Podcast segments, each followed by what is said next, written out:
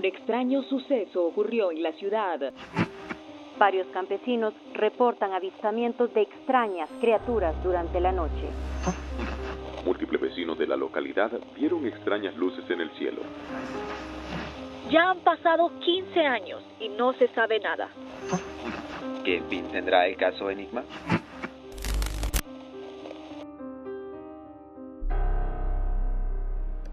Bienvenido a las cápsulas Enigma. Un espacio donde encontrarás historias secretas y datos que nunca te los habías imaginado. En esta cápsula Enigma estaremos hablando sobre una leyenda de un ser místico que ha tenido muchas apariciones alrededor del mundo, pero curiosamente se le aparece más veces a los niños y mujeres. Estamos hablando del duende. En lo que yo voy, siento yo que iba alguien detrás de mí y no le miento que ahí está mi Diosito. Un niño así, un niño así, chiquito, con botas y todo, yo lo miré. Yo no le estoy mintiendo porque manos y lo tomo en mis brazos yo y empiezo a, preguntarle que quién se lo había llevado. Y el niño solo me dijo, eh, un hombre de un sombrero rojo, me dijo. Ah, le digo, ¿y qué te dio? No, unas flores y un carro, me dijo. Ah, ¿y qué otra cosa? Le digo yo. No, me dice, tomé leche, me dijo.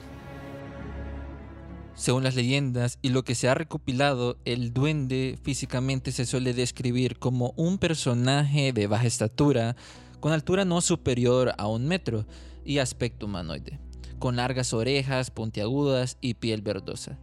Muchas veces se caracteriza por ser un ser elemental, cuidadores de la naturaleza y el bosque, y además son muy escurridizos. Sí, aquí estaba el niño y al instante apareció y no, no lo volvieron a ver. Y a mí aquí también me salió ese bulto negro que le di.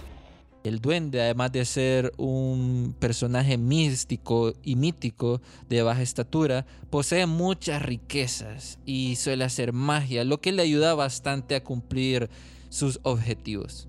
Una de las características principales de lo que se habla sobre el duende es que se suele aparecer en los ríos y manantiales, además en las casas, y se las aparece solo a los niños y a las muchachas hermosas a las cuales enamora ofreciéndoles bellos regalos. Dice que es el duende porque lo mira primero aquí en la casa la, viene a traer como una mujer alta, grande. Y entonces allá cuando está en la cueva ya le ofrece el oro y le ofrece de todo. Es por eso que esta vez recopilamos la historia de Janet, una colaboradora de Archivos Enigma que según ella pudo estar muy de cerca con este ente. Y la ventana que daba hacia un patio no había nada más que la mesita de noche con su lámpara. Yo no soy de tener muchas cosas en la habitación, me gusta ser muy minimalista, así que no tenía nada que interfiriera entre la ventana y mi cama, nada que me pudiera engañar a la vista en ese momento.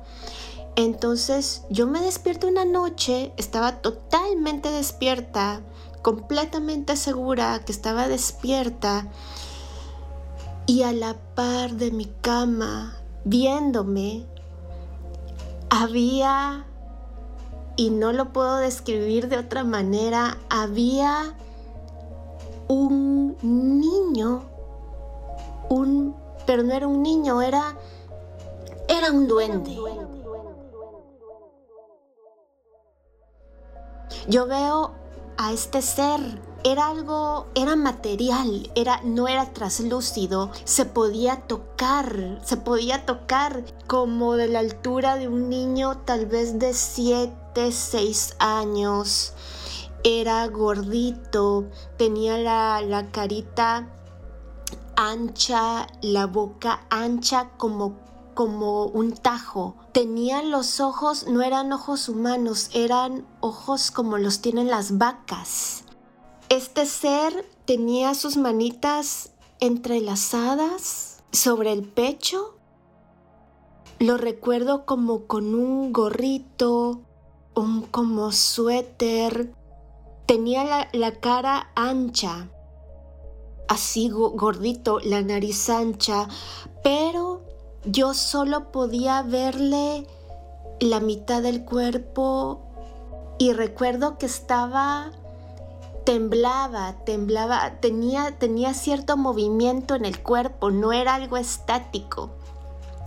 Yo abro los ojos, lo veo, pero yo también me quedo estática porque pues en, ese momento yo estaba, yo estaba en shock, yo estaba en shock por lo que estaba viendo.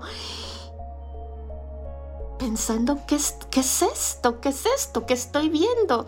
Y miren, este ser se movía, se movía un poquito. Y yo llegó un momento en que quise sacar mi mano de las sábanas y tocarlo, pero dije yo, no, no, no, si hago esto y, y, verifico que realmente lo que están viendo mis ojos es real, me voy a asustar mucho.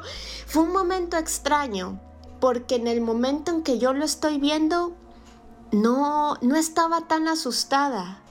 Estaba en shock, estaba impresionada, pero realmente así asustada, con miedo, no. Estaba, fue un momento muy raro porque yo estaba bastante tranquila, pero estaba tratando de, de entender al mismo tiempo lo que estaba viendo. No, no sé, no les puedo describir, pero llegó un momento en que yo quise tocarlo, pero no me atreví. Me cubrí con las sábanas como tres veces, me descubrí y seguí allí, seguí allí. Y si este ser se hubiera movido, hubiera caminado más hacia mí, no, no sé qué hubiera hecho, no sé qué hubiera pasado, pero estaba cerquísima, estaba de pie justo al lado de mi cama, justo al lado de mi cama, con las manitas juntas, se movía un poquito, tambaleaba, tambaleaba. Y no sé qué hubiera pasado si, si esto se mueve para atrás, hacia un lado, o me habla.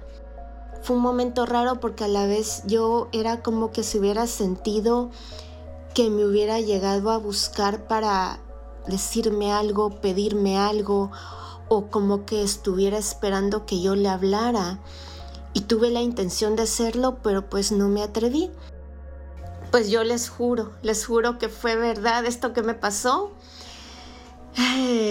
sí, sí puedo decir que hay cosas que nuestra mente mortal, nuestros ojos no pueden ver, pero yo estoy segura que sí hay, hay seres de otra dimensión que de pronto se quieren comunicar con nosotros. Y es curioso, las leyendas de los duendes no es de hace poco. Hay varios escritos y creencias alrededor del mundo que hablan sobre seres pequeños, civilizaciones pequeñas que molestan y raptan a los niños, que aparecen en las casas, desde el imperio romano hasta los celtas.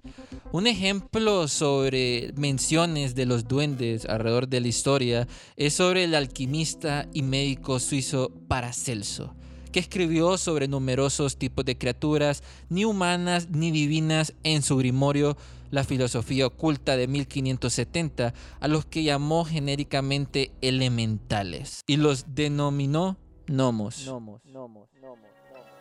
No pueden clasificarse entre los hombres. Porque algunos vuelan como los espíritus.